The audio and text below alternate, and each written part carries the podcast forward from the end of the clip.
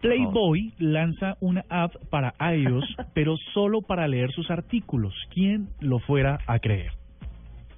Bien, igual, igual Playboy siempre ha sido muy famoso por contratar muy buenos escritores, o sea, Stephen King estuvo contratado por Playboy mucho tiempo y hay muy buenos artículos en Playboy. Pero déjeme decirle que estas revistas para adultos tienen muy buenos artículos No, en, justo. en varios países. No, casi siempre. Fíjate que justamente eso es lo que quisiéramos, pues pues, de lo que quería, por supuesto, tomar un poco el pelo con, con Cardoto. Y es que cuando uno piensa en Playboy, eh, o la gente en general, cuando piensa en una marca como Playboy, piensa en la mansión de, de la marca, piensa en Hugh Hefner, piensa en todas sus vainas eh, excéntricas que tiene.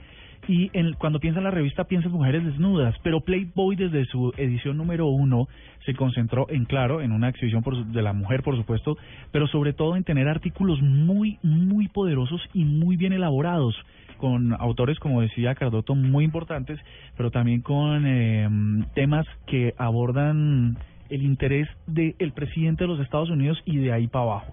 Así que sí, si ustedes tienen una un teléfono, un dispositivo, una terminal con sistema operativo de Apple, pues seguramente podrán bajársela y leerla.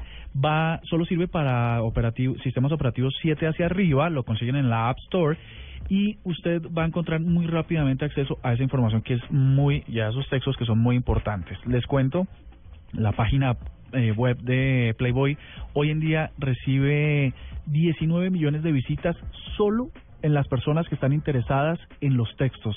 Así que si usted visita playboy.com por ver mujeres, son más los que la visitan por leer sus artículos.